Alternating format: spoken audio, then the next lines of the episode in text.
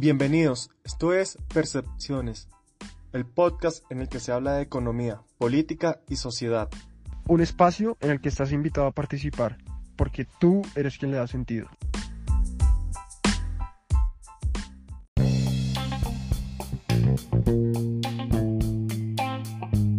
Hola, bienvenidos, esto es un nuevo episodio de Percepciones.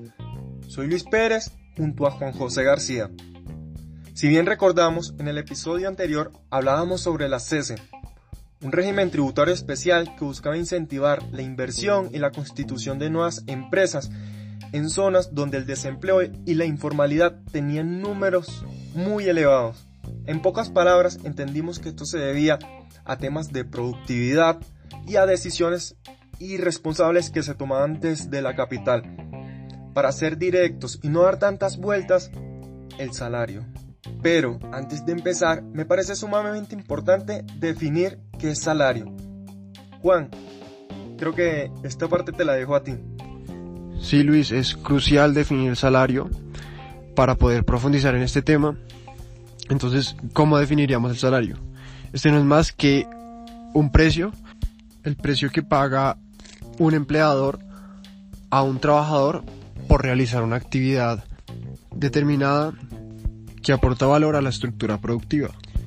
Este precio tiende a igualarse con el valor descontado por el tipo de interés de la productividad marginal.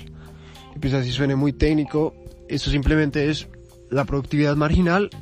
que es la contribución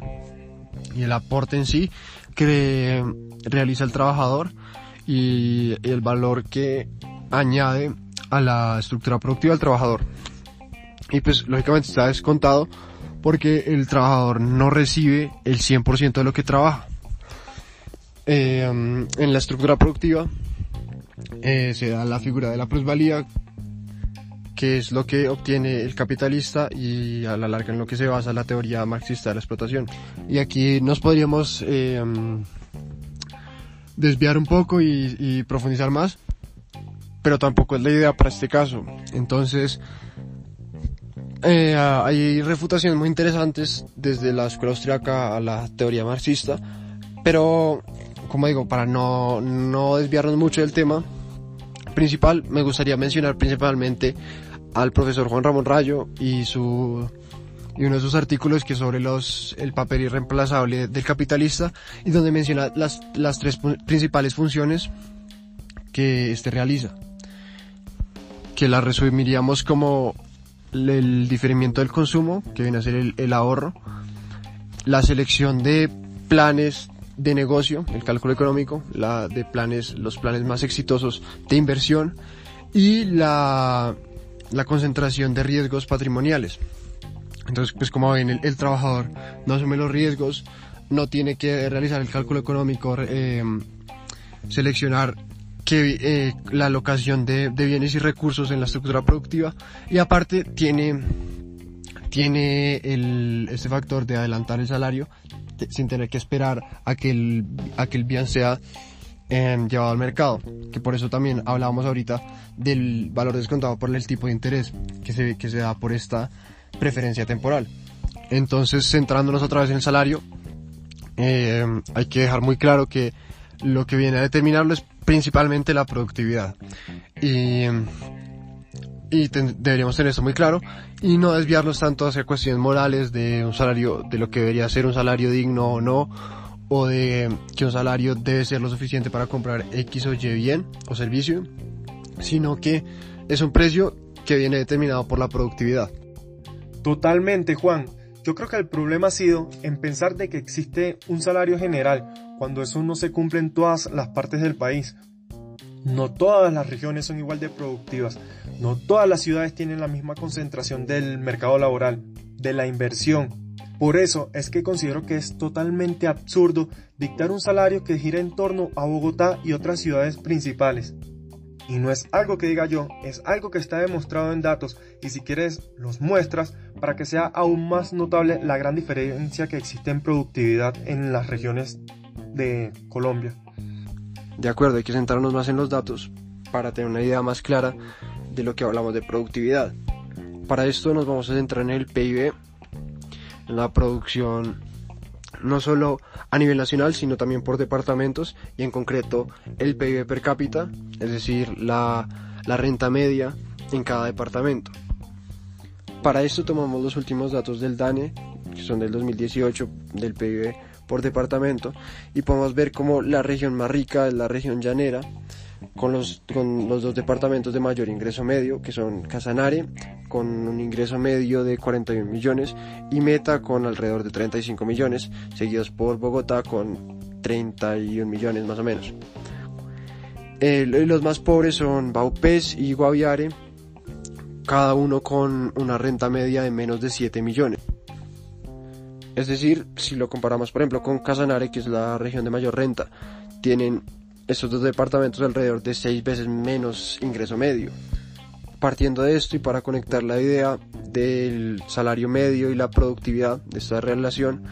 partimos de que la renta media está determinada por la productividad media de cada trabajador y la tasa de ocupación. Esto lo podemos ver mejor con un ejemplo muy simple que sería imaginarnos un país con solamente 10 personas en las que solo 4 trabajan,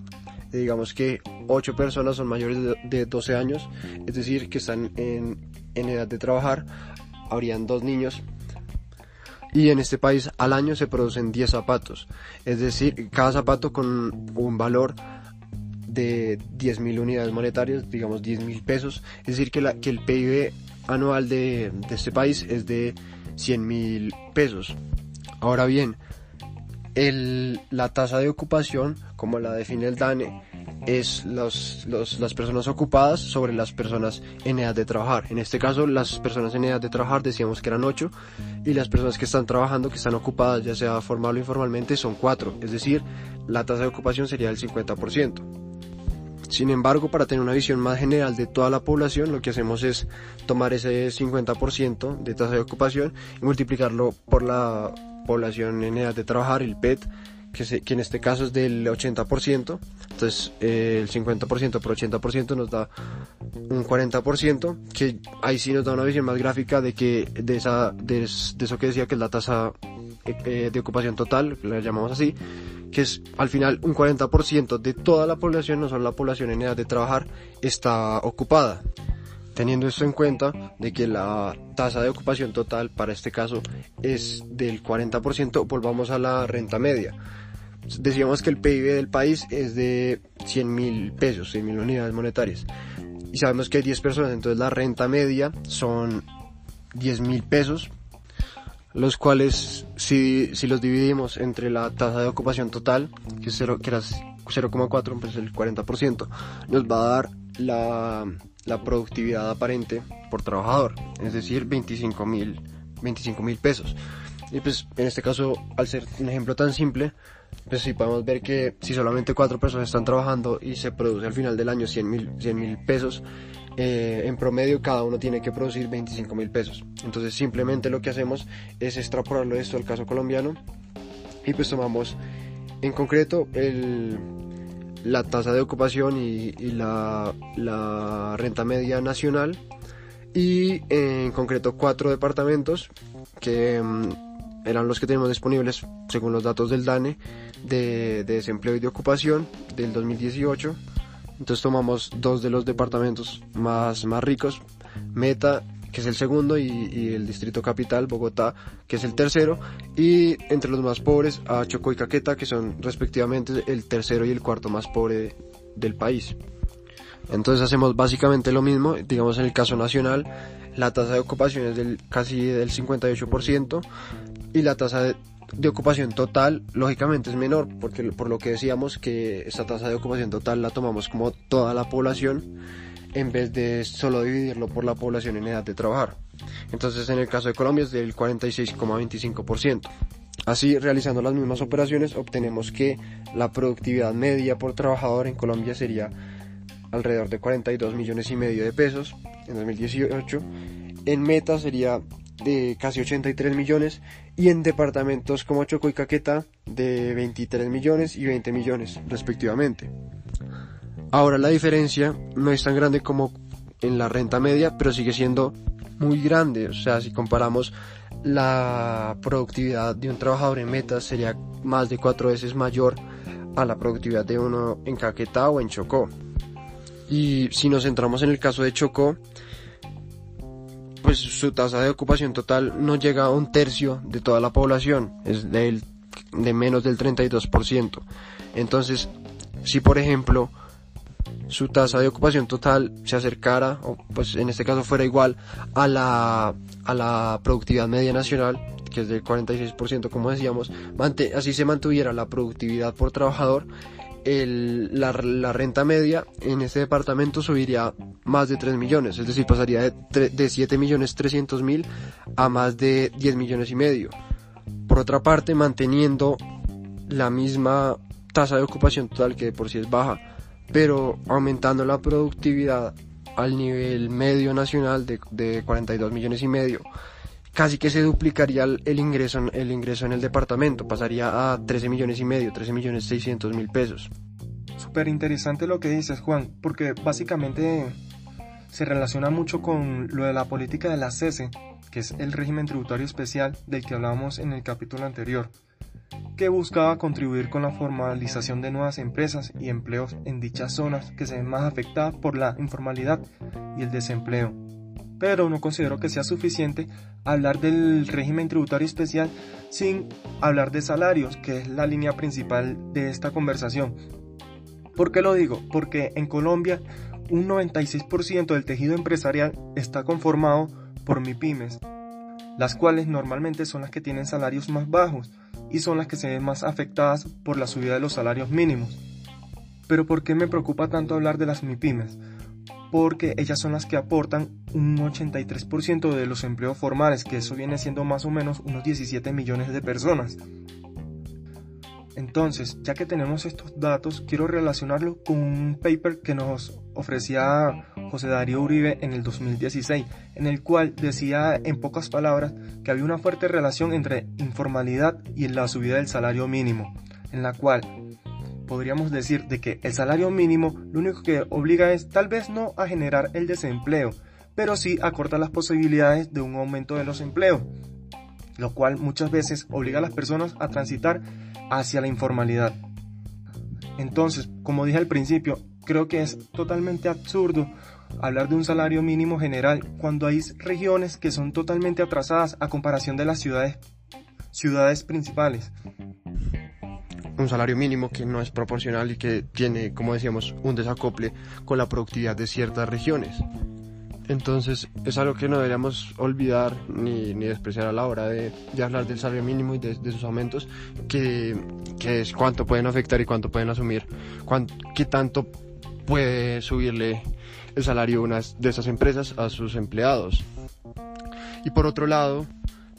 pues siguiendo con, con, esta, con esta línea, hay que también hablar de la relación entre la informalidad y, el, salario mínimo, ya que pues sí, hay, hay un desacople, pero muchas veces también se puede objetar que en realidad el salario mínimo no está relacionado con la informalidad y que la informalidad tiene otras razones. Sin embargo, hay evidencia, digamos, podemos eh, hablar de, de, ciertos papers del Banco de la República me, gustaría centrarme eh, concretamente en uno del 2016 de José Darío Uribe, en el que, en el que explicaba, se centraba en, que había dos causas de la informalidad, las clasificaba en estructurales y cíclicas. Y al hablar de las estructurales concluía que, la, que una de las principales razones se explicaba por la por la por el salario mínimo y mm, llegaba a la conclusión de que cuando el salario mínimo excedía la, que primero que había una relación entre, entre los que recibían los salarios más bajos y pues los, los, trabajadores de menor productividad lógicamente pero que cuando el salario mínimo excedía, excedía hasta estos niveles de productividad pues, lógicamente eh, en primera instancia el trabajador eh, era despedido se veía obligado a entrar en desempleo y a la larga terminaba sin, seguramente sin encontrar empleo porque su productividad media estaba más o menos por debajo del, del salario mínimo vigente y se había obligado a entrar en, a realizar actividades informales. y también mencionaba que pues, no era solo el salario mínimo, sino también algunos costos no salariales efectivos, como por ejemplo cesantías, primas, pensiones, que también afectan a que pues, el costo por trabajador sea mucho mayor y que al, al empleado, al empleador pues em, no, no lo pueda pagar y, y termine despidiendo al trabajador. Sobre ese tema también podemos citar a Mondragón, Peña y Wills, que en 2010 encontraban eh, una relación entre los aumentos de salario mínimo y una, y una mayor probabilidad de que aumentara el tamaño del sector informal y también la probabilidad de que, pues, lógicamente, los trabajadores transitaran hacia la informalidad. Pues, como, como decíamos, hay mayor probabilidad de que los trabajadores de menor productividad sean despedidos y que a la larga, pues al ser despedidos en, en, un, en un, par de meses, eh, terminen entrando en el sector informal. Entonces, pues yo creo que con esto ya tenemos como una visión más general de,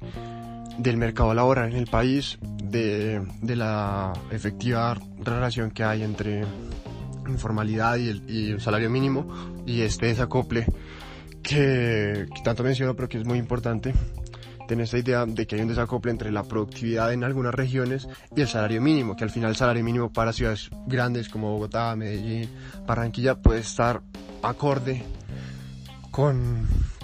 con la productividad en estas grandes ciudades, pero para regiones más atrasadas pues hay un, un evidente desacople. Y entonces si hablamos de, ya hicimos como un diagnóstico, también habría que hablar más de soluciones, que yo creo que eso daría más para un programa, pero pues solo como para mencionarlo aquí también eh, podemos hablar eh, una de las de, las recomendaciones, no solo el Banco de la República, sino también, eh, si no estoy mal, Fe Desarrollo ha hablado al respecto y varios expertos han coincidido en esta, en esta solución que puede ser un salario mínimo diferencial por las regiones y que esté más acorde con la productividad en cada región y pues que eh, se, se, reduzca la informalidad en, esta, en, las, en estas regiones. Entonces, me, yo creo que sería interesante tratarlo más a fondo en un, en un solo programa. También nos pueden dejar en, en, comentarios en redes sociales si les gustaría. Y um, en concreto podríamos hablar del paper de, de Luis Eduardo eh, Arango y Luz Adriana Flores, si no estoy mal, de, también del Banco de la República, donde pues analizan es, esta propuesta, tienen, si no estoy mal, dos, dos alternativas de cómo, de cómo sería, entonces las, las podríamos comentar, tal vez hacer un programa eh, completo al respecto si les gustaría, y pues de, sí, de ir desgranando lo que, la, la evidencia que hay, las las posibles eh, efectos positivos y negativos que podría tener. Y, eh, y, creo que no siendo más, pues esto sería todo el programa. Muchas gracias por escucharnos y, y nada más. Hasta la próxima. Recuerda seguirnos en redes sociales para nunca perderte nuestro contenido. En Twitter puedes encontrar a Luis como arroba luisdm12 con Z y a mí como Juan J. García 99. Además, te agradeceríamos que compartieras nuestro contenido para así llegar a muchas más personas. Puedes escucharnos en Spotify o YouTube.